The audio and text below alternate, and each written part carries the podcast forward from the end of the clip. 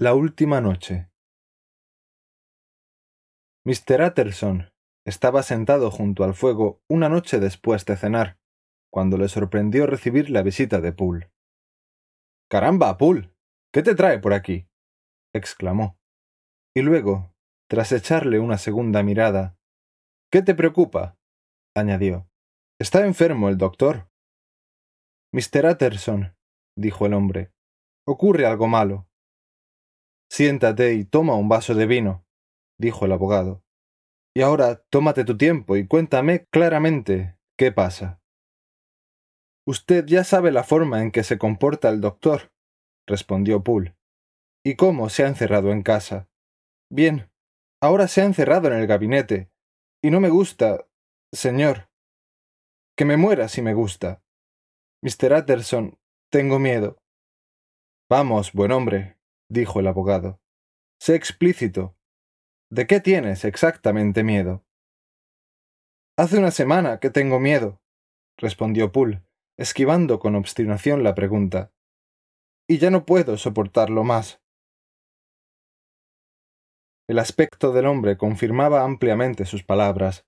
Su porte se había deteriorado, y excepto el momento en que había anunciado por primera vez su terror, ni un solo instante había mirado al abogado al rostro. Incluso ahora, permanecía sentado con el vaso de vino sin probar sobre una rodilla, y los ojos enfocados en un rincón del suelo. Ya no puedo soportarlo más, repitió. Vamos, dijo el abogado. Ya veo que tienes alguna buena razón. Veo que hay algo que va verdaderamente mal. Intenta decirme qué es. Creo que ha habido un brutal asesinato, dijo Poole con voz ronca. ¿Un asesinato? exclamó el abogado, muy asustado y en consecuencia inclinado a la irritación. ¿Qué asesinato? ¿Qué significa eso? No me atrevo a decirlo, señor, fue la respuesta. Pero, ¿quiere venir conmigo y comprobarlo por sí mismo? La única respuesta de Mr. Utterson fue ponerse en pie y tomar su sombrero y su grueso abrigo. Pero no pudo por menos que observar asombrado el enorme alivio que apareció en el rostro del mayordomo, y también el hecho de que el vaso de vino quedaba sin probar cuando lo depositó para seguirle. Era una desapacible y fría noche de marzo, con una pálida luna que yacía de espaldas, como si el viento la hubiera tumbado, y con veloces jirones de nubes de la más diáfana textura. El viento hacía difícil el andar y hacía aflorar la sangre en los rostros. Además, parecía haber barrido las calles hasta dejarlas inusualmente despojadas de transeúntes, porque Mr. Utterson no creía haber visto jamás aquella parte de Londres tan desierta. Hubiera deseado que fuera de otra forma. Nunca en su vida había sido tan consciente de un deseo tan intenso de ver y tocar a sus semejantes, porque pese a sus esfuerzos, no podía apartar de su mente un abrumador presentimiento de calamidad. La plaza, cuando llegaron a ella, estaba llena de viento y polvo, y los delgados árboles del jardín azotaban la verja con sus ramas. Hull, que se había mantenido todo el camino uno o dos pasos por delante, se detuvo ahora en mitad de la calzada y, no obstante el tiempo desapacible, se quitó el sombrero y se secó el sudor de la frente con un pañuelo rojo pero a pesar de lo deprisa que habían caminado, no era el sudor del ejercicio lo que se secaba, sino la humedad provocada por una angustia asfixiante, porque su rostro estaba blanco y su voz, cuando habló, sonó ronca y quebrada. Bien, señor, dijo, aquí estamos, y Dios quiera que no haya ocurrido nada malo. Amén, Poole, dijo el abogado. Tras lo cual el sirviente llamó de una forma muy discreta. La puerta se abrió y quedó retenida por la cadena. Y una voz preguntó desde dentro ¿Eres tú, Poole? Todo está bien, dijo Poole. Abre la puerta. El vestíbulo, cuando entraron en él, estaba brillantemente iluminado. El fuego ardía alto, y alrededor de la chimenea estaban todos los sirvientes hombres y mujeres, apiñados como un rebaño de ovejas. Al ver a Mr. Utterson, la doncella se echó a llorar histéricamente, y la cocinera, exclamando Bendito sea Dios. es Mr. Utterson. corrió hacia él como si deseara abrazarlo. ¿Qué? ¿Qué pasa? ¿Qué hacéis todos aquí? dijo el abogado con un deje de irritación. Muy irregular, muy impropio. Esto no le va a gustar a vuestro amo. Todos tienen miedo, dijo Poole. Siguió un tenso silencio. Nadie protestó. Solo la doncella alzó la voz para sollozar sonoramente. Conté la lengua, le dijo Poole, con una ferocidad en su tono que delataba sus nervios a flor de piel, y de hecho, cuando la muchacha alzó bruscamente el tono de sus lamentaciones, todos se habían sobresaltado y se habían vuelto hacia la puerta interior con rostros de temerosa expectación. Y ahora, prosiguió el mayordomo, dirigiéndose al pinche, tráeme una vela y pondremos manos a la obra de inmediato. Y luego suplicó a Mr. Utterson que le siguiera, y abrió camino hacia el jardín de atrás. Ahora, señor, continuó, camine con tanta suavidad como le sea posible. Quiero que oiga, pero no quiero que sea oído. Y vaya con cuidado, señor, si por cualquier casualidad él le pide que entre, no lo haga. Los nervios de Mr. Utterson sufrieron una sacudida ante aquellas palabras que casi le hicieron perder el equilibrio. Pero recuperó el valor y siguió al mayordomo al edificio del laboratorio y a través del quirófano con sus montones de cajas y frascos hasta los pies de la escalera. Allá Poole le dijo que permaneciera a un lado y escuchara, mientras él, depositando la vela y haciendo un grande y evidente acopio de valor, subió los escalones y llamó con mano insegura a la puerta del laboratorio tapizada de tela roja. Mr. Utterson, señor, pide verle. llamó. Y entonces hizo un gesto enérgico al abogado de que prestara atención. Una voz respondió quejumbrosa desde dentro. Dile que no puedo ver a nadie. Gracias, señor, respondió Poole, con un tono de algo parecido al triunfo en su voz, y, tomando la vela, condujo a Mr. Utterson de vuelta a través del patio hasta la gran cocina, donde el fuego se había apagado y los escarabajos se escurrían por el suelo. Señor, dijo, mirando fijamente a Mr. Utterson a los ojos. ¿Era esa la voz de mi amo? Parecía muy cambiada, reconoció el abogado, muy pálido, pero devolviendo la mirada. ¿Cambiada? Bueno, sí, eso creo, admitió el mayordomo. Después de veinte años en la casa de este hombre, ¿puedo confundir su voz? No, señor. Han asesinado al amo. Lo mataron hace ocho días, cuando le oímos gritar el nombre de Dios. ¿Y quién está ahí? ¿Y por qué? Es algo que clama al cielo, Mr. Utterson. Todo esto es una historia muy extraña, Poole. Es casi una locura, hombre. dijo Mr. Utterson, mordisqueándose el dedo.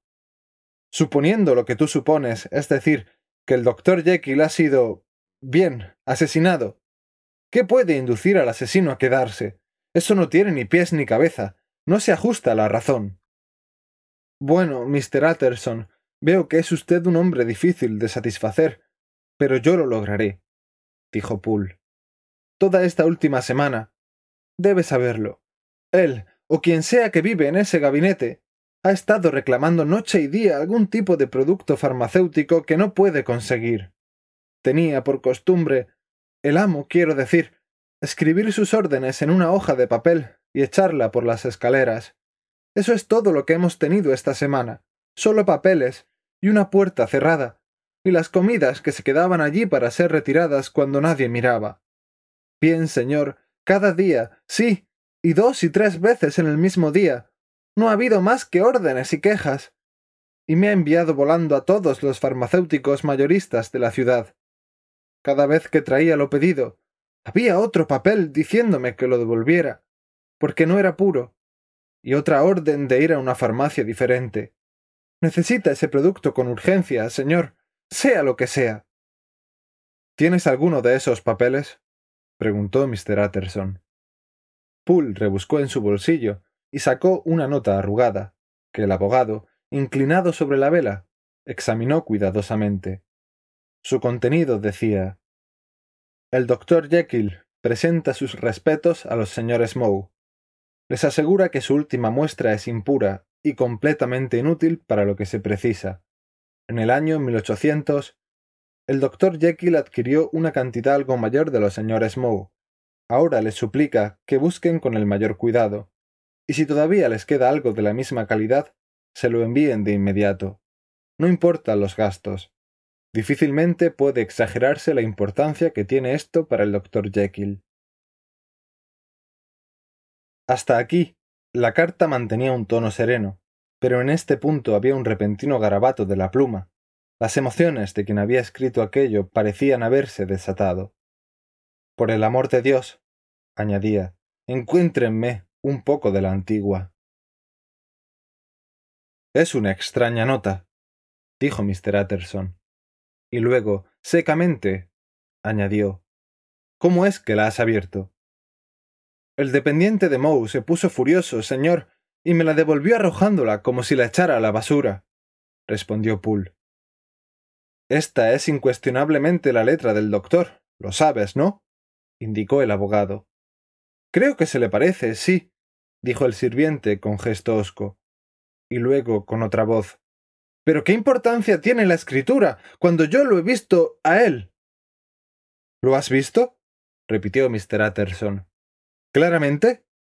Así es, dijo Poole. Fue de esta forma. Entré en el quirófano procedente del jardín. Parece que él había salido en busca de su droga o medicina o lo que sea, porque la puerta del gabinete estaba abierta. Y él estaba en el otro extremo de la habitación, rebuscando entre las cajas. Alzó la vista cuando entré, lanzó una especie de grito y corrió escaleras arriba hacia el gabinete como quien le persigue el diablo. Lo vi tan solo durante un minuto, pero se me erizaron los cabellos. Señor, si aquello era mi amo, ¿por qué llevaba una máscara en el rostro? Si era mi amo, ¿por qué chilló como una rata y huyó de mí? Llevo sirviéndole mucho tiempo. Y luego. El hombre hizo una pausa y se pasó la mano por el rostro.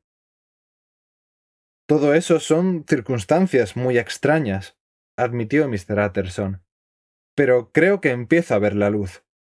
Tu amo, Poole, está evidentemente afectado por una de estas enfermedades que torturan y deforman a quien las sufre. Eso explica, por todo lo que sé, la alteración en su voz, lo mismo que la máscara y el que evite a sus amigos. Por eso su ansia por hallar ese medicamento, gracias al cual su pobre alma mantiene alguna esperanza de recuperación. Dios permita que no se sienta decepcionado. Esta es mi explicación. Es muy triste, Poole, sí, y abrumadora, pero es simple y natural, encaja con todo y nos libra de toda alarma exagerada. Señor, dijo el mayordomo, mientras manchas pálidas aparecían en su rostro, esa cosa que vi no era mi amo. Esa es la verdad. Mi amo. Y aquí miró a su alrededor y empezó a hablar en un susurro. Es un hombre alto y bien constituido, y éste era más bien un enano. Utterson intentó protestar. Oh, señor, exclamó Poole, ¿cree usted que no conozco a mi amo después de veinte años? ¿Cree usted que no sé a qué altura llega su cabeza en la puerta del gabinete, donde lo he visto todas las mañanas de mi vida? No, señor. Esa cosa con la máscara nunca fue el doctor Jekyll. Dios sabe que será, pero nunca fue el doctor Jekyll. Y creo en lo más hondo de mi corazón que se ha cometido un asesinato. Poole, respondió el abogado, si dice seriamente eso, me veré en la obligación de asegurarme. Por mucho que mi deseo sea ahorrarle trastornos a tu amo, por muy desconcertado que esté por su nota, que parece demostrar que todavía sigue con vida. Considero mi deber forzar esa puerta. Ah, Mr. Utterson, así se habla. exclamó el mayordomo. Y ahora llega la segunda cuestión. Siguió hablando Utterson. ¿Quién se encargará de hacerlo? Oh, usted y yo, señor. fue la rápida respuesta. Eso está muy bien dicho, admitió el abogado. Y resulte lo que resulte de ello, Me encargaré de que no salgas perjudicado por esta acción. Hay un hacha en el quirófano, señaló Poole, y usted puede tomar el atizador de la cocina. El abogado tomó aquel tosco pero pesado instrumento en su mano y lo balanceó. Sabes, Poole, dijo, alzando la vista, que tú y yo vamos a meternos en una situación de un cierto peligro. Por supuesto que me doy cuenta, señor. Claro. respondió el mayordomo. Entonces lo mejor será que seamos francos, dijo el otro. Ambos pensamos más de lo que hemos dicho. Desahoguémonos. Esa figura enmascarada que viste. ¿La reconociste? Bueno, señor, pasó tan rápido, y la criatura estaba tan doblada sobre sí misma, que difícilmente podría asegurarlo, respondió. Pero si lo que me pregunta es ¿Era Mr. Hyde? Bueno, entonces le diré que sí. Creo que lo era. Entienda, era más o menos de su misma corpulencia, y tenía su misma vivacidad. Y luego, ¿quién más podría entrar por la puerta del laboratorio?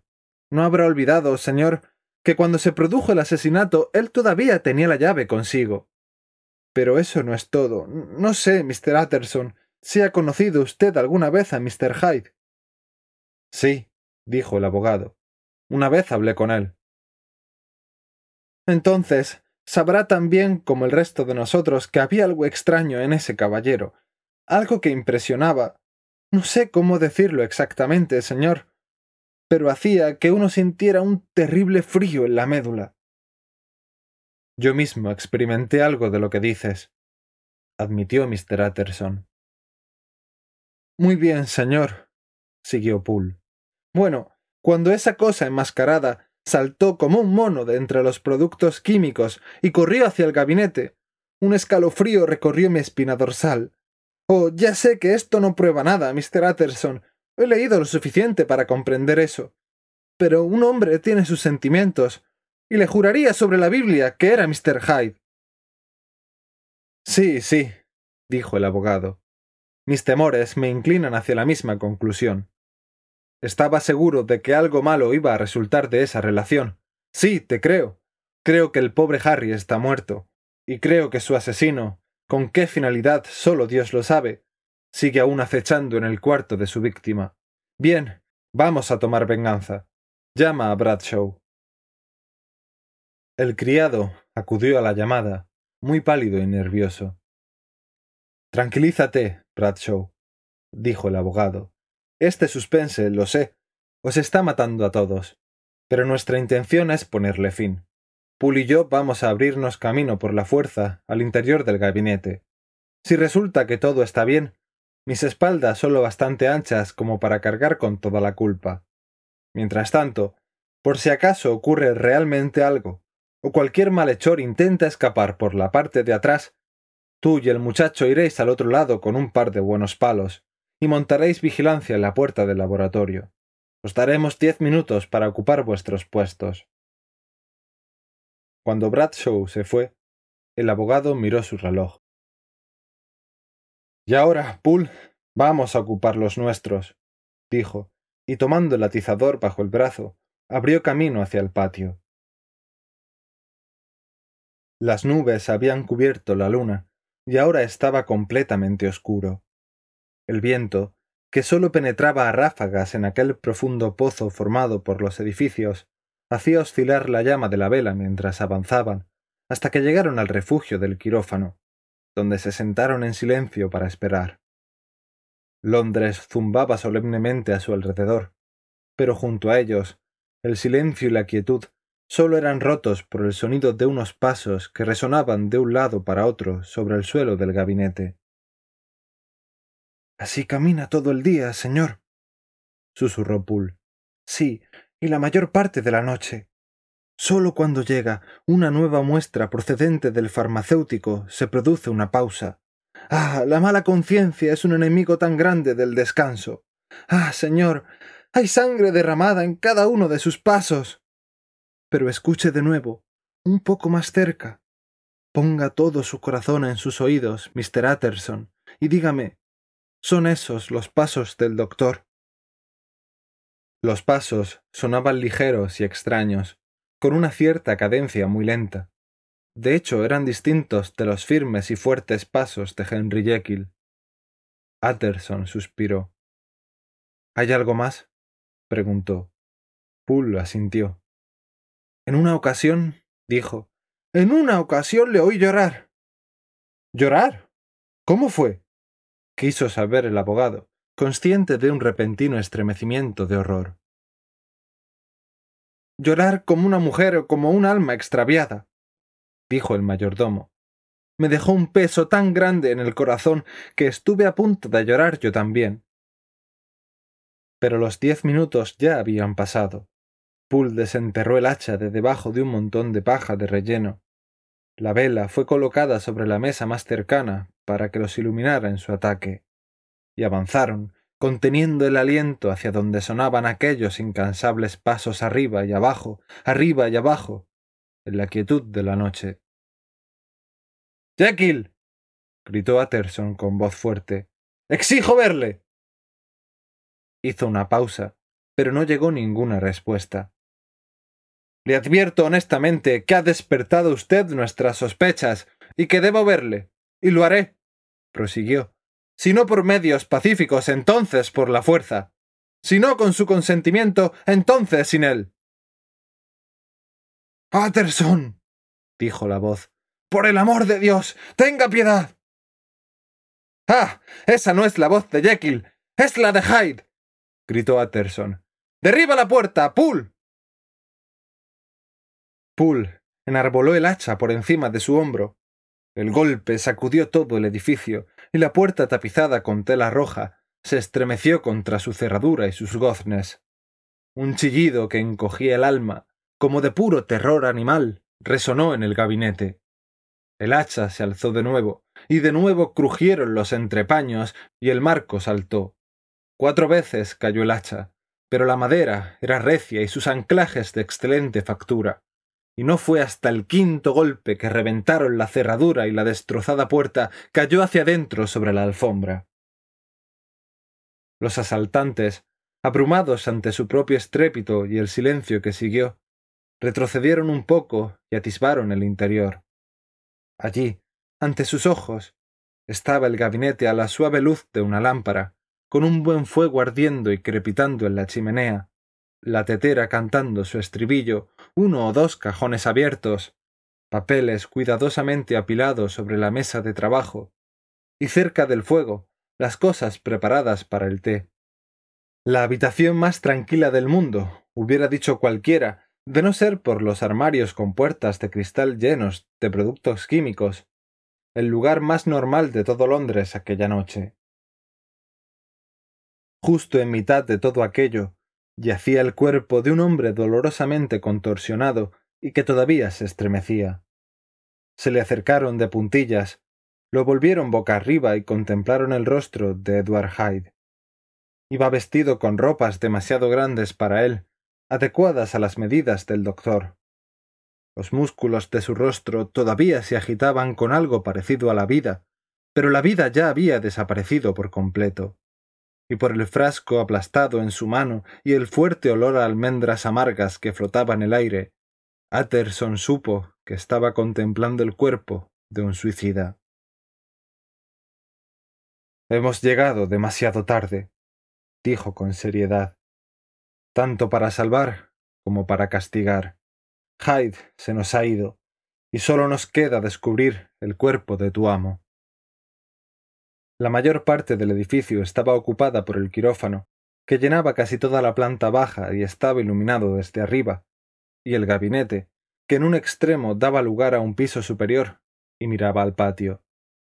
Un pasillo unía el quirófano a la puerta que daba a la callejuela, y el gabinete se comunicaba independientemente con ella a través de un segundo tramo de escaleras. Había además algunas pequeñas habitaciones oscuras y un espacioso sótano. Todos ellos fueron meticulosamente examinados. Las habitaciones solo necesitaron una ojeada, porque estaban completamente vacías, y por el polvo que cayó de sus puertas al abrirlas, parecía que habían permanecido largo tiempo cerradas. El sótano estaba lleno de trastos de lo más heterogéneo que en su mayor parte databan de los tiempos del cirujano que había precedido a Jekyll en la casa.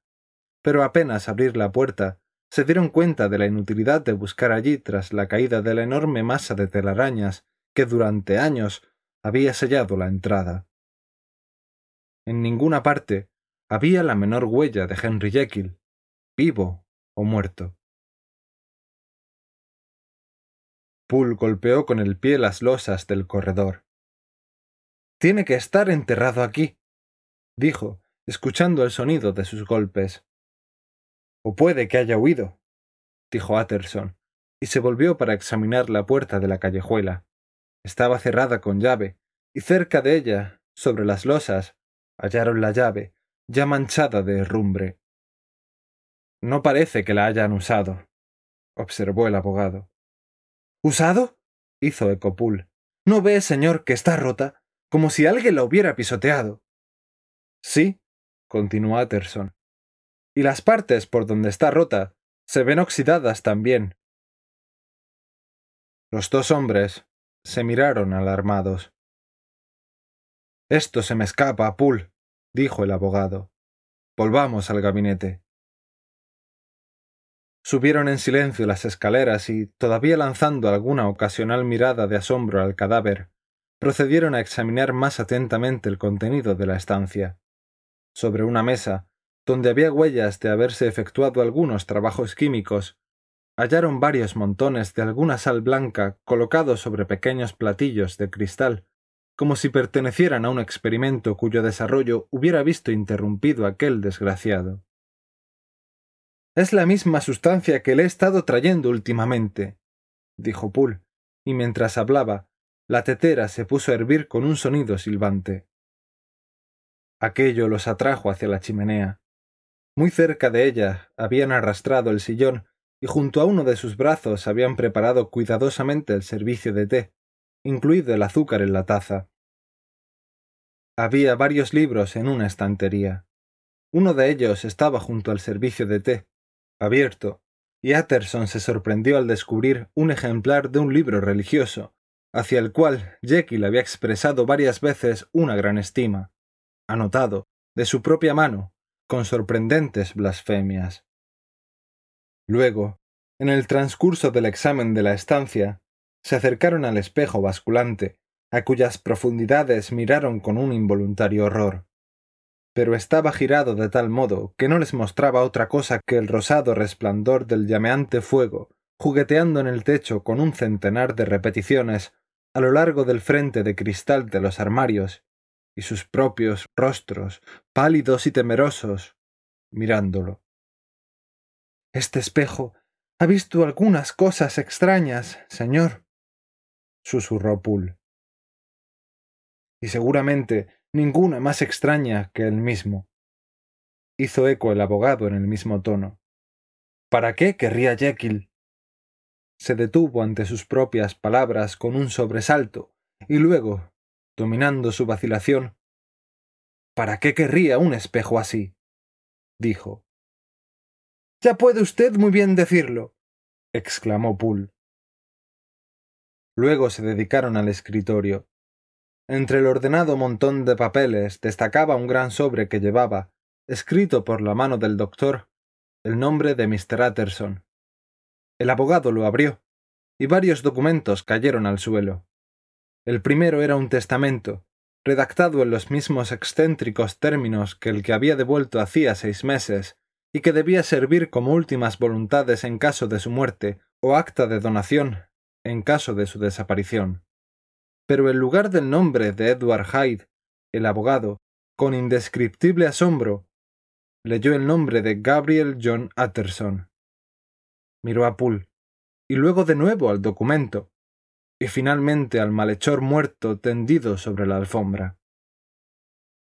Me da vueltas la cabeza, dijo. Lo ha tenido consigo todos estos días. No tenía ningún motivo para apreciarme. Tuvo que pensar que estaba siendo desplazado y sin embargo no ha destruido el documento. Tomó el siguiente papel. Era una breve nota escrita por la mano del doctor y fechada en la parte superior. Oh, Poole. exclamó el abogado. Estaba vivo hoy, aquí. No se puede haber hecho desaparecer su cadáver en tan poco tiempo. Todavía tiene que estar vivo. Debe de haber huido. Pero. ¿Por qué ha huido? ¿Y cómo?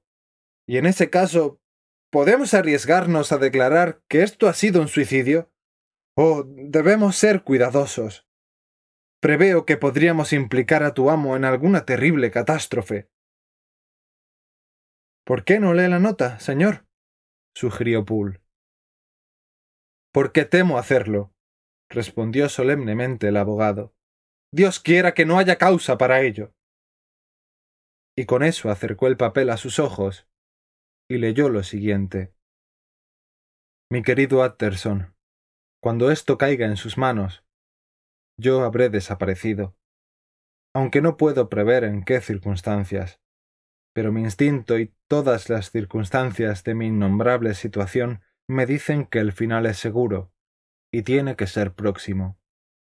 Adelante, pues, y lea primero la narración que Lanyon me advirtió que pensaba poner en sus manos.